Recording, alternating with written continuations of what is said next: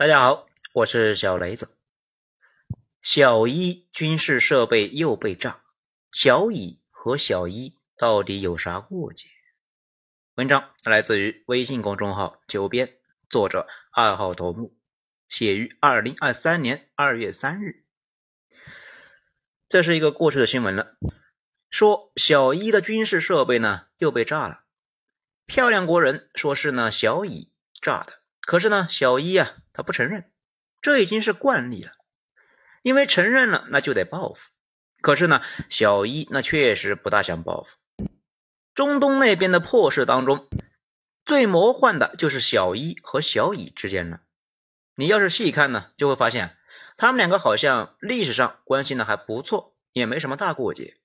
可是细看呢，又发现几乎是没法相容。这个事呢，最早那还要从小乙。建国开始说起，大家知道，小乙建国的第二天就被他的邻居呢这围上去一顿揍啊。后来在美苏的共同帮助之下挺了过来。漂亮国帮助小乙啊，好理解。苏联脑子有病吗？为什么要那么干呢？这还真是斯大林一盘大棋。因为当时中东地区大部分国家都跟英国关系不错。属于呢英国的传统势力范围。如果能在中东搞一个大家的公敌，这个公敌呢还跟英美绑定在一起，那其他中东国家不是自然而然的就倒向苏联吗？苏联那就可以呢打破英国在阿拉伯的统治，把一只脚啊伸到中东去。事实上，苏联呢在小乙建国的问题上面呢作用是决定性的。没有苏联和他的小伙伴在联合国呢这个投票，以及后来大规模的军事援助，小乙呀根本就建不了国。很显然，这个策略呢奏效了。直到今天，中东的很多国家依旧是亲俄反美，而且很多人呢先入为主的觉得去小乙建国的那都是从纳粹集中营逃出来的，瘦的呢就跟骨架似的那些人啊，其实不是。整个欧洲的犹太人都在向小乙集中，中东的犹太人社区也一个个完整的搬入了小乙，还有很大一部分呢，就是苏联境内的犹太人。据统计啊，前后去了近一百万人。北极熊和犹太人一直纠葛不断，建立苏联最关键的人物呢，先知托洛斯基就是犹太人。苏联早期领导集体里面呢，有一半犹太人。所以，小胡子一直觉得苏联就是犹太人建立的邪恶帝国，这也就有了电影《布列斯特要塞》最后的那个剧情：德国人要求苏军战俘里边的政委和犹太人出列，男主角呢知道啊会被处决，依旧是站出来说他是既是犹太人啊又是政委，然后呢就被当场射杀了。直到现在，北极熊和小乙的关系呢非常复杂。小乙是漂亮国之外北极熊人最大的移民国。这漂亮国呢有三百多万北极熊人，以色列呢有近百万。北极熊富豪和官僚里面呢也有大量的犹太人，所以啊，他们两个好像关系呢不太好，却一直非常密切，属于那种呢官方敌对、民间密切的状态。苏联支援小乙，就是呢先通过捷克斯洛伐克。然后呢，再通过小伊，这个呢就更费解了。小伊这以前不是漂亮国的小弟吗？怎么又跟苏联给扯上了呢？其实啊，小伊以前呢最早是跟着英国。大家知道现在全世界最大的那几个石油公司之一的英国石油公司吧？这公司呢非常久远，到现在呢已经一百多年了。它的缩写叫 BP，那里面的那个 P。最开始呢，就是波斯的首字母。当初呢，英国把自己的军舰从蒸汽机升级为内燃机，但是呢，英国自己没有石油，他们想出来的办法呢，就是从小伊来补充。也就是说啊，小伊一度是英国的加油站。后来，小伊呢又和德国关系不错，二战中保持中立。可是啊，傻子都知道，他和德国呢靠得很近。战争结束之后，小伊想振兴，一度呢又跟着苏联搞社会主义啊，没错，他们呢也是搞过社会主义的，和苏联那蜜月度了几年。也正是那段时间，小乙建国被围殴，苏联进入小乙的部分物资呢，走的就是小一。整个中东都对小乙呢宣战，小一却没有。小一呢有一套自己的小算盘。中东那些国家呢，看着好像都信伊斯兰教，可是呢，就是跟女生宿舍似的，四个人呢恨不得拉七个群。咱们之前的章节呢也聊过。包括卡塔尔在内的这些袖珍国家都在大规模扩军，都在那防着邻居和兄弟。小伊也一样，一直在防着邻居伊拉克。为了这个目的呢，小伊上层决定呢和小乙呀搞好关系啊，试图呢牵制伊拉克。后来小伊发生了政变，热衷社会主义的首相摩萨台被中情局呢给推翻了。小伊一夜之间就变成了漂亮国的头号小弟。没错，小伊是头号，小乙呢算二号。两家正式进入蜜月状态。小伊呢给小乙那输送石油，小乙呢卖给小伊武器。小伊是什叶派，小乙是犹太人，在中东呢都是比较招人嫌的，又都是呢漂亮国的小弟。所以啊，关系那是分外的好啊。随后就是咱们熟悉的小伊革命，亲美的巴列维国王被推翻，宗教势力上台，这一下呢，跟小乙呢也闹翻了。小伊就开始说，漂亮国和小乙是世界的两大毒瘤。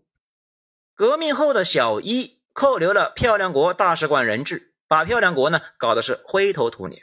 漂亮国在中东的头号小弟啊，就这样。走丢了，紧接着呢就是两伊战争。两伊战争呢当中，几乎是整个西方和苏联都支持伊拉克的。这个呢可以去回顾一下咱们之前讲过的一篇，叫做“耗费万亿，死伤百万，一场战争打掉两个强国”啊，这里面有讲过。因为小伊呢要输出革命，要把整个中东变成自己那种保守的宗教国。这就不是影响漂亮国的利益了，是影响全世界的。所以美苏和中东小伙伴们呢都怒了呀，都在支持伊拉克。伊拉克的主要常规武器呢都向苏联买，科技类的武器呢漂亮国来提供。很奇怪的是，小乙呢一直偷摸着向小伊卖武器。不过啊也没那么奇怪，小乙当时成立了一个由一堆学者组成的。小伊问题委员会，他们也研究了伊拉克。他们仔细研究之后呢，认为以塞达姆的性格，如果他赢下两伊战争，那就成了中东话事人，必然会出头帮小弟呢摆平大家最烦的那个国家。中东大家庭里面，到底呢谁人见人烦？不用说了吧。尤其小乙呢，离伊拉克还那么近。两伊战争一开始，伊拉克军队呢就长驱直入。直接啊就打垮了小伊的国防军，夺走小伊大片领土。小乙这一度呢还在考虑，要不自己亲自下场，从背后呢捅伊拉克一刀。毕竟如果伊拉克拿下小伊，国力大的离谱啊，到时候反正呢也得被挨揍啊，不如早点出手。不过战五渣的塞达姆呢，很快就被啊比他体量大得多的小伊摁在地上摩擦呀。吃下去的领土很快呢，也都吐了出来，甚至转进到要保卫自己的第二大城市。还好有美苏的联手支援，不然呢，现在说不定没有伊拉克了。也正是因为美苏的下场介入，小伊又成为了弱势的一方。这种背景之下，小乙一直在偷摸的支援小伊，指望小伊呢死之前能够使劲呢捅几刀伊拉克。最好呢，这两货一个进太平间，一个呢上手术台。漂亮国知道小乙在干啥，也知道小乙的小算盘，那也就默认了。这中间呢还有一次大手笔，当时塞达姆也在研发核武器，很快呀被小乙的间谍给找了出来。一开始呢，小乙引导小伊空军呢去空袭塞达姆的核设备，不过小伊发挥传统技能，战机过去了。导弹呢也发射了，没打中。一九八一年六月七日，小乙空军呢亲自去把伊拉克的核设备啊给炸了。后来的事呢，大家也都知道，两伊战争以双方把血流尽告终，小伊彻底被打残，还遭到严厉的制裁，到现在呢也没缓过来。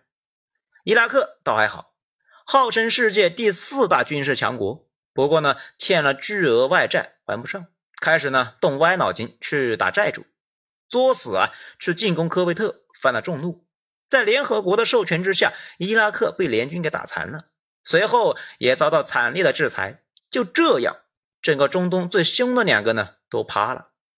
到此，其实呢，小乙和小伊之间呢一直也没啥明显的仇怨。可是啊，两伊战争结束之后，双方的分歧越来越大。首先，战争打完了，小伊呢就用不着小乙的武器，所以啊，也不用惯着这帮异教徒。更关键的是，小伊高举伊斯兰宗教大旗，反美反以啊，几乎是必然的。事实上，哪怕在战争时期，小乙不断向小伊输送武器，小伊呢也在骂漂亮国和小乙啊是两个大毒虫。漂亮国呢是帝国主义的总头子，小乙是殖民主义啊在中东留下的大毒瘤。比较有意思的是呢，小伊国内啊有几个犹太人社区，在那里啊存在了上千年。整个欧洲排挤犹太人的时候呢，波斯人也没做过啥过分的举动，哪怕后来宗教革命之后，一直呢没太折腾这帮人。不过八万犹太人跑了五万，现在还剩三万多。一个在北京读博的小伊读者，他呢就说，小伊呢这个做法非常高明。每次国际上指责小伊的时候，小伊就把犹太社区给搬出来，告诉大家，小伊并不讨厌犹太人，只是呢看不惯小乙那副欠揍的样子，那大家就没话说了。当然了，小乙也防着小伊。小伊人的教育水平非常高，在中东呢算高的，按照他的人口体量和资源禀赋。不出意外啊，再过一些年，大概率呢会成为区域大国和强国。另外一方面，漂亮国国内呢有一帮人一直在寻求和小伊改善关系，他们想去小伊做买卖。如果漂亮国一旦解除了对小伊的限制，说不定呢这个国家一飞冲天，到时候呢小伊就真的成为了中东话事人。而且小伊国内的老百姓呢普遍啊亲美，想跟着漂亮国混。小伊人呢，除了西欧和漂亮国人啊，再谁也看不上啊，甚至呢鄙视北极熊所在的东欧。所以犹太人发挥传统异能，在全世界发动媒体宣传机器，把小伊宣传成为了一个流氓国家。一度呢想把小伊描述成阿富汗，可什叶派确实呢不搞恐怖主义，后来这个事啊也就不了了之了。但是流氓的身份是无论如何也躲不掉。漂亮国是很讲究政治正确的，虽然小一是流氓，那些想和小一做买卖的人呢，也没有办法替小一说话，所以呀，小一和漂亮国一直呢不太好，中间有过几次改善的机会，很快啊又剑拔弩张。总的来讲呢，两伊战争结束之后，双方有冲突，但是呢一直是小打小闹，直到后来小伊要搞核弹。这一下，小乙那彻底疯了呀！大家呢看地图就知道，小乙就那么一点点，两个核弹就能够摆平的国家，又是中东的异教徒，这人见人恨呐！如果小乙这一旦有了核弹，最终无可躲的就是他，到时候呢被人拿捏的死死的。当然了，小乙呢并不是针对小伊，中东那谁搞核弹，他搞谁。咱们上面提到。小乙呢？空军在一九八一年六月曾经对伊拉克奥西拉克核设备呢发动过空袭，摧毁了伊拉克的核设施。二零零七年九月六日，小乙又成功摧毁了叙利亚的核材料仓库。一般认为呢，那座仓库也是小伊的。当然了，其实小伊造核弹这个事呢，不仅小乙不高兴，联合国几大善人呢都不太高兴。尤其是漂亮国，在大家不懈的干扰之下，小伊核武器项目应该呢是这个世界上最曲折的项目，从设备到科学家被搞了无数次。比如震惊世界的小一物理科学家被杀事件。一开始国内呢流传就说啊是小乙特工自杀式的袭击，其实摩萨德呢很少搞自杀袭击，都是啊周密策划之后致命一击。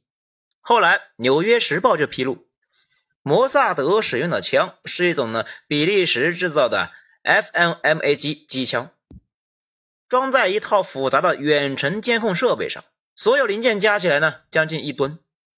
摩萨德就把这款枪呢和配件啊拆成零件，用了几个月的时间，以零件的形式呢走私到小伊，然后进行了重新组装。组装完之后，人员撤离，操作人员是在一千公里之外远程遥控狙杀。完事之后呢，引爆车里的炸药，把枪和配件呢全部炸掉。整个狙击过程只有几秒钟，科学家呢就被秒了。当时有个技术问题，那也就是呢，操作员和那挺机枪之间有延迟，而且啊，延迟非常大。高延迟下远程击杀移动目标呢，几乎不可能。这个就类似于大家啊，高延迟之下玩游戏是一个道理。所以呢，还使用了一种 AI 的人工智能作为算法补偿。这个科学家呢，可以说啊，是少数几个被人工智能杀死的人。《纽约时报》呢还披露了一堆事啊，这个科学家呢并不是第一个被杀的，小乙长期以来一直在刺杀小一科学家，之前被摩托枪手杀了好几个。没错啊，骑着摩托停在别人的车旁边，后座那个人呢从怀里面拿出了一个乌兹冲锋枪，那出来呢一顿扫射的这个造型。最早呢就是小乙特工，那个枪呢也是小乙研发的。有一个绝大部分呢阴谋论者比较难以接受的事实，就是小乙干的缺德事啊，绝大部分都是漂亮国媒体爆出来的，这就让很多坚持犹太人控制世界的人理解不了。其实呢，也没啥难理解的，谁也控制不了世界，世界运行的本质呢，依旧是失控和竞争。喜欢阴谋论的人，大部分的知识层面呢比较低。没办法用混沌、失控、市场、复杂系统等更复杂的一些模型呢去理解世界，希望呢用简单明了的模型去看待世界，也就愿意相信那一些呢一个理论解释全世界的阴谋论。此外，还有二零二零年的七月二日，伊朗纳坦兹核设备事故，有人在小伊的核设备里面呢装了炸药。把用于提纯核原料的离心机呢炸了一堆，这个事呢，小一到现在呀也是没有公布是谁炸的。不过啊，一般倾向于认为呢，也是小乙买通小一科学家实施的。讲到这里呢，大家估计也就纳闷了呀，小一这个国家到底是咋回事呢？这好像没有安保似的。其实呢，咱们之前也给大家说过，现在的小一很尴尬。他呢，跟他的中东兄弟们呢不一样，他的国民教育水平高的不像中东国家，而小伊又是一个神权国家，但是呢，老百姓的教育程度呢，又决定了大部分人不信神，而且想搞好经济就得发展工业，但是工业不可能让神职人员搞，工业背后的工程师和技术人员天生跟宗教不对付，如果不发展经济。老百姓呢受穷就会不满意，对政权合法性也会产生质疑，说不定呢又爆发革命。这样一来二去，很多小一老百姓呢眼里面，他们的政府呢并不是自己真正的政府。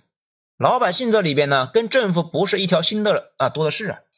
比如在不久之前呢，小一球队在世界杯拒绝唱国歌，足球队被当成人民英雄。大家想一想。这个国家是啥样的？也就是说，小一国内呢现在是很分裂的，老百姓中反美的一大堆，爱美的呢也是一大堆，神棍一堆，这完全不信宗教那一套的呢也是超级的多，互相说不到一起。小一政府和教团也不是一条心啊，就这么个国家。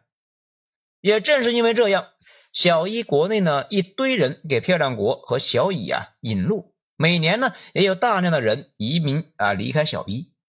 咱们随手呢就搜了一下，小伊外交部呢公布的数据，二零二一年约有四百万伊朗人选择呢居住在国外，啊，他们的总人口是接近九千万，其中在漂亮国居住的呢小伊侨民达到了一百五十万人，加拿大约为四十万人，英国呢四十万人。也正是因为内部不是一条心，小伊日常发生各种匪夷所思的事情呢。最过分的莫过于小伊的情报部门头子被杀事件。